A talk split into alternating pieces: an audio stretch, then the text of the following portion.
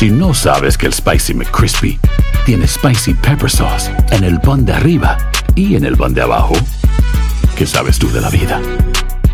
Para, pa, pa, pa. Univisión Reporta es un podcast de euforia. Esa es siempre la sensación vital que asedia al hombre en periodos de crisis históricas. No sabemos lo que nos pasa y eso es precisamente lo que nos pasa. Es Moisés Naim, prolífico escritor de temas de geopolítica. La sensación es que está pasando algo grande, importante, que nos va a tocar a todos, pero que no sabemos cómo termina, cómo termino yo, mi familia, mi gente, mi empresa, mi barrio, mi ciudad. Y entonces esa es la, el no saber lo que nos pasa, es lo que nos pasa.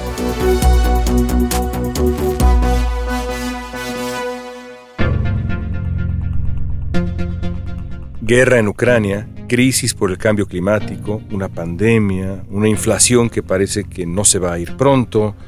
Son momentos difíciles para todos nosotros y hoy tendremos una conversación reveladora con un experto que nos va a ayudar a entender este momento histórico y cómo se relaciona con la pugna por el poder en el mundo.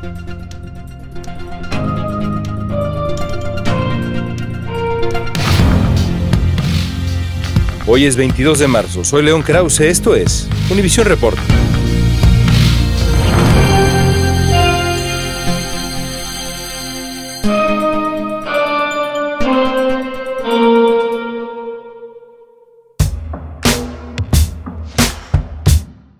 Moisés Naim, nuestro invitado de hoy, es periodista, escritor y ejerció como director de la revista Foreign Policy, también ha sido ministro de Industria y Comercio en Venezuela y director ejecutivo del Banco Mundial. Su libro más reciente se llama La revancha de los poderosos. ¿Cuándo escribiste este libro? Y esta pregunta es fundamental. Bueno, lo escribí por varios años a, tiempo muy parcial, observando los cambios que estaban ocurriendo en la manera como el poder era usado, abusado, ganado y perdido. Eh, a tiempo, a dedicación integral eh, durante la pandemia. Quizás hasta uno podría decir que es un libro de pandemia. En el libro hablas de una batalla entre dos concepciones muy distintas del ejercicio del poder, la libertad y la democracia por un lado, y el otro lado, este ejercicio autoritario del poder. En ese tiempo, en la pandemia, cuando estabas escribiendo el libro, ¿imaginabas remotamente que aparecería en medio de una auténtica guerra? No, no.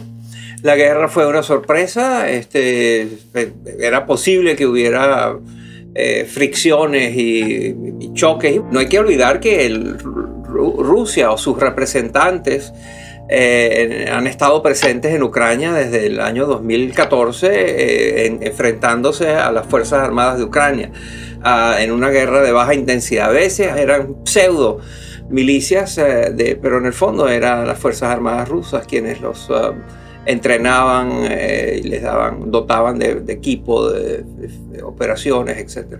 Pero esa batalla en el campo de la política, de las ideas, de la cultura, de la narrativa, ahora está frente a los ojos del mundo en el auténtico campo de batalla. Exacto, este, y, eso, y eso ha tomado por sorpresa a todo el mundo. Estas semanas no han sido sino sorpresa tras sorpresa. Hasta Putin debe estar sorprendido. Putin tenía varias ideas. Evidentemente sabemos que, que, que Putin no esperaba una resistencia tan feroz como la que encontró por parte del gobierno de Ucrania, de las Fuerzas Armadas de Ucrania.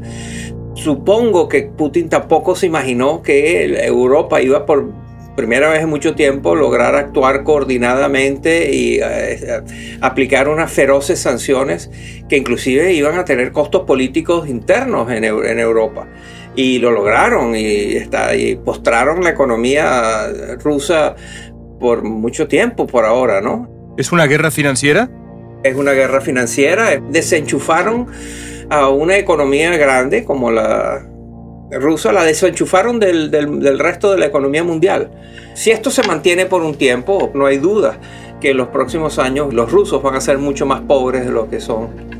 La pobreza y la desigualdad y la escasez y la falta de empleo, y ahí va a haber toda una serie de circunstancias que la gente va a repudiar. Algunos saldrán a la calle a protestar y tomar plazas y calles y protestas en contra del gobierno y Putin reaccionará como ha reaccionado todas las veces que ha tenido que tomar esta decisión, que es con una represión brutal. ¿Cómo interpretas lo que ha pasado? ¿Qué lleva a Vladimir Putin a invadir Ucrania? Me parece que se han escrito, bueno, de verdad, miles de páginas en estos días tratando de interpretar lo que realmente está en la cabeza y uno podría decir incluso en el corazón, si es que tiene uno, de Vladimir Putin. ¿Qué pretende? Yo no me atrevo a escudriñar ni adivinar qué hay en la mente de Putin. Es más fácil identificar sus conductas que identificar sus motivaciones más profundas que salen de cálculos que no conocemos o de sentimientos o hasta de complejos que no conocemos. Yo antes de especular sobre su perfil psiquiátrico o psicológico, prefiero no ver lo que, lo que hay que especular, sino ver lo que es la realidad, la manera como se ha comportado. E históricamente se ha comportado eh, de, una manera bastante autoritaria. Em, ha sido muy brutal. Por ejemplo, en Chechenia, en, cuando devastó, fue, fue tierra arrasada. ¿no? Lo, que pasó allí con, el, con Kadirev, que es un líder regional que tuvo todo el apoyo de Putin para realmente mm, fue una guerra feroz. Eh, luego en Siria también lo vimos haciendo eso. Luego lo vimos en Ucrania, lo vimos en... Uh, o sea, él, tiene una trayectoria de esto. Y lo que creo que hay es una realidad, que es que Ucrania eh, eh, es un país que Putin siempre ha argumentado que es simplemente un apéndice, es una provincia de Rusia y tiene que volver a ser provincia de Rusia, que no tiene derecho a ser un Estado independiente. Pero detrás de esa obsesión que ha tenido Putin con toda la dinámica política alrededor de Ucrania, eh, está el hecho de que eh, él quiere reconstruir y recuperar algo del prestigio perdido y de la imagen internacional de superpotencia que tiene Rusia. Él, ha dicho, y ha dicho varias veces, que eh, lo que pasó en Rusia y la entrega de Rusia al fracaso pues, de la Unión Soviética eh, y el colapso del muro de Berlín ha sido una de las, de las tragedias geopolíticas más importantes de la historia. Entonces él quiere restituir a, Rusia el rol de superpotencia y, parte de eso es tener las fronteras, ir moviendo fronteras, ¿no? Y, tomando a Ucrania. Lo otro que pasa, ese es un factor, la necesidad de Putin de darle a Rusia y a los rusos, restituirles algo del prestigio perdido. Eh, lo otro es el temor que él tiene a que los rusos vean demasiado lo que pasa en una, en una Ucrania eh, más europea, más eh, insertada en el mundo, ah, más moderna, más próspera, más, ah, donde hay más oportunidades. Eh, donde hay democracia imperfecta y defectuosa, pero hay democracia. Entonces eso puede motivar mucho a, los, a los jóvenes y a, los rusos a querer parecerse más a Ucrania que a la Rusia de Putin. Cuando uno trata de interpretar lo que ocurre, se remite a la historia. Y es lo que hemos visto también estos días, gente que compara lo que estamos comenzando a ver con 1939, eh, quien compara lo que estamos viendo con la terriblemente fallida invasión soviética a Afganistán. ¿Tú ves algún paralelo histórico que valga la pena rescatar? Sí, eh, y lo escribió en ese año, por ahí, en el 39, eh, José Ortega y Gasset, el famoso filósofo político español. Eh, Europa en plena convulsiones profundas, cambios políticos, guerras, amenazas, etc. En ese tiempo él escribió un libro y ese libro dice, no sabemos lo que nos pasa. Y eso es precisamente lo que nos pasa el hecho de no saber lo que nos pasa. Esa es siempre la sensación vital que asedia al hombre en periodos de crisis históricas. ¿En qué se parece en los años 30 a esto? Que no sabemos lo que nos pasa. Todos tenemos información, intuiciones y, observaciones acerca de los cambios tectónicos que están ocurriendo, ¿no? que van desde el cambio climático y el calentamiento global y el aumento de la frecuencia, intensidad y costos de las catástrofes climáticas, hasta la pandemia, pasando por la, por la nueva realidad de la inflación, que va a ser un tema muy central en todos los países en términos de la conversación en la mesa de las familias y en la política. Um, la revolución digital, la, la, inteligencia artificial y todo lo que eso implica, la revolución en biotecnología con la utilización de la, del CRISPR, que es esta técnica para editar, entre comillas, la disposición genética de la gente. En fin. Y sin comillas. Eh, exacto. Y entonces. sin comillas. Eh, eh, están pasando muchas cosas. Este, el trabajo remoto, este, que pensábamos que era transitorio y ahora vemos que es permanente. las fricciones geopolíticas, el ascenso y el auge de China y sus enfrentamientos. con Estados Unidos, la aparición en el panorama de Donald Trump y su um, gobierno de cuatro años y su clara intención de, seguir teniendo un rol primordial. La sensación es que está pasando algo grande, importante, que nos va a tocar a todos, pero que no sabemos cómo termina, cómo termino yo, mi familia, mi gente, mi empresa, mi barrio, mi ciudad. Este, y entonces esa es la, no saber lo que nos pasa, es lo que nos pasa. Haces un intento notable en el libro por explicar lo que nos pasa e incluso también para explicar es todo eso que no sabemos, lo que Donald Rumsfeld llamaba en su momento, no sabemos lo que desconocemos, o algo así decía Donald Rumsfeld. No sabemos lo que no sabemos. Exactamente. En el libro hablas de, de, un tipo específico de liderazgo, estos poderosos que están buscando una revancha. Putin es evidentemente uno de ellos. ¿Quiénes son otros? Víctor Orban, el presidente de Hungría, el presidente de Turquía, obviamente en su momento eh, Hugo Chávez y después Nicolás Maduro, Donald Trump, uh, Duterte en las Filipinas. Eh, en fin, la lista es larga. Hablas de las tres P como características en común entre estos líderes y en efecto la lista es larga, podríamos sumar nombres. ¿Qué son las tres P? Populismo, polarización y posverdad.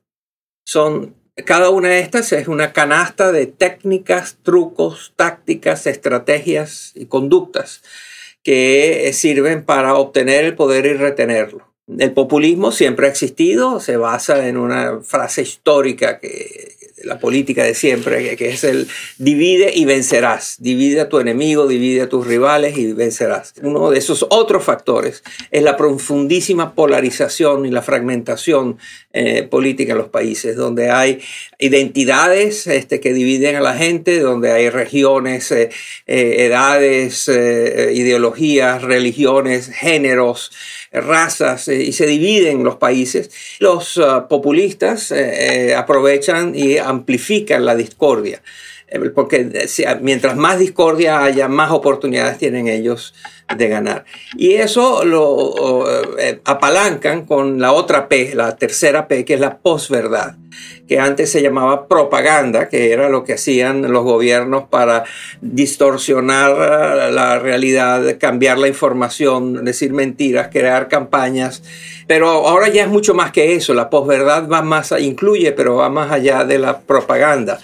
Eh, incluye la creación de una realidad alternativa, incluye el hecho que 74 millones de personas eh, que votaron por Trump, de esos un porcentaje muy importante todavía cree que a Trump le robaron las elecciones. Eh, son, en el caso de Brexit, es la creación de una mentira con respecto a cuántos serían eh, los costos y desventajas y tratar de disminuir eh, los costos que tendría para el Reino Unido divorciarse de Europa.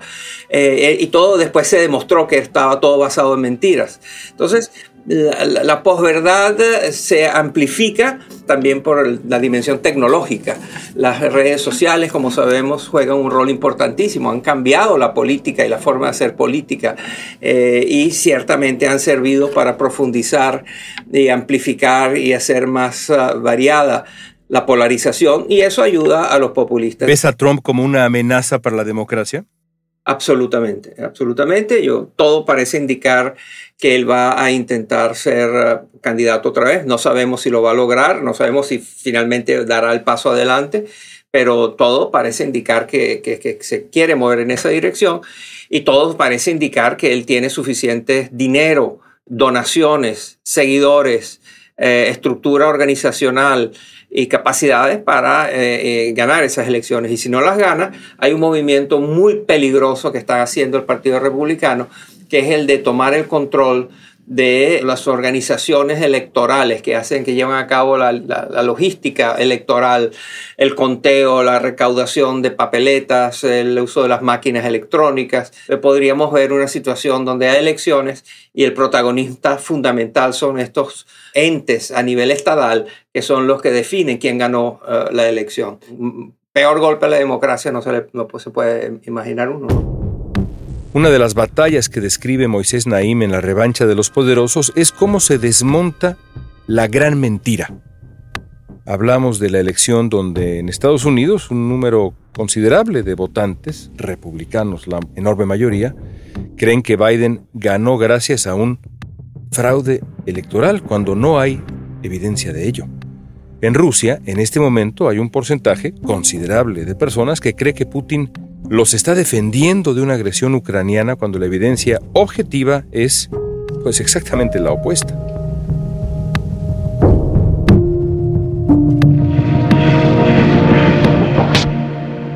¿Qué herramientas tenemos para combatir la posverdad, la gran mentira que amenaza con desmontar sociedades enteras? Ningún problema se ha solucionado antes de ser identificado como tal. Nosotros, eh, el, mundo, especialmente los demócratas del mundo, hemos tardado mucho en identificar este patrón por el cual líderes autocráticos se disfrazan eh, de la escenografía democrática para parecer líderes democráticos eh, e ir adelante con el desmantelamiento de la democracia y del Estado democrático que tú mencionas. Todo comienza por reconocer que eso está pasando y que hay una batalla y una avalancha de iniciativas a nivel global para debilitar los pesos y contrapesos de la democracia en distintos países. Lo que define una democracia es una constitución en la cual con mucho cuidado se evita o se trata de evitar que el poder esté concentrado en una sola entidad, en una sola persona, y entonces la, la división de poderes el legislativo, el ejecutivo, el judicial, más medios de comunicación independientes, más una sociedad civil activada y tolerada. Todo eso forma parte, más una forma de gobernar que respeta la democracia. Todo eso está bajo ataque. Y está bajo ataque por políticos que se disfrazan, eh, como he dicho ya, de demócratas eh, y no lo son. Así como está bajo ataque la democracia en muchos países, por otro lado estamos viendo un enfrentamiento entre democracias liberales y autocracias. Uno de esos países es, claro, China, un gigante que se convertirá en la mayor economía del mundo en el 2030, según estimaciones del Centro de Investigación Económica y Empresarial.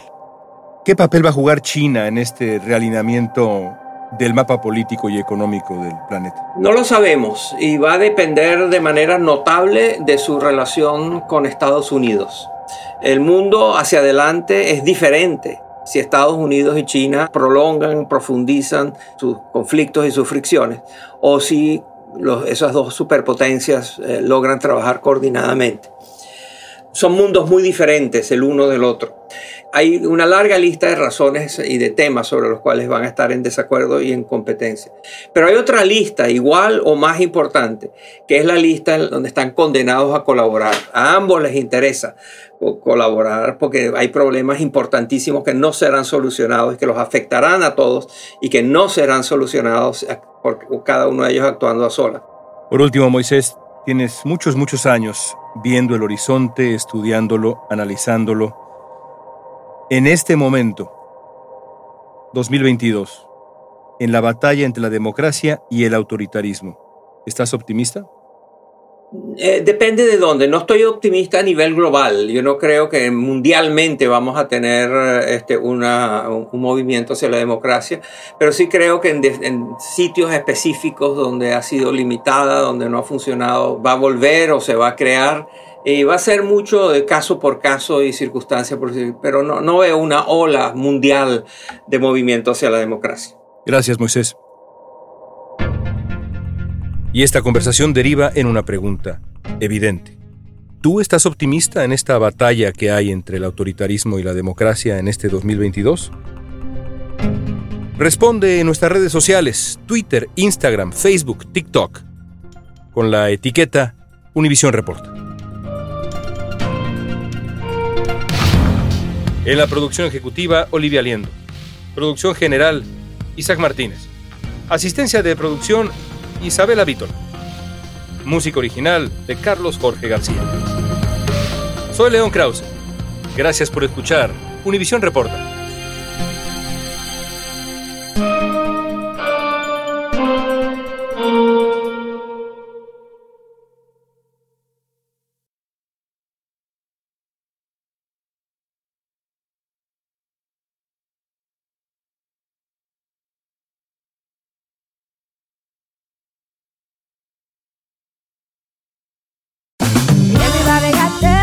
JCPenney tenemos infinidad de regalos para el Día de las Madres hasta el domingo. Ahorra hasta 40% en todo Liz Claiborne y vístela de pies a cabeza con la última moda. Además, aprovecha las ofertas Yes Please, con diamantes y piedras preciosas a 25 dólares para miembros de JCPenney Rewards. ¿Aún no eres miembro? Inscríbete. Es fácil y gratis. Y regálale a mamá todo lo que se merece. JCPenney. Vale la pena. Ofertas válidas hasta el 12 de mayo en selección de estilos. Aplican otras exclusiones. Joyerías excluye de los cupones. Detalles en la tienda jcp.com.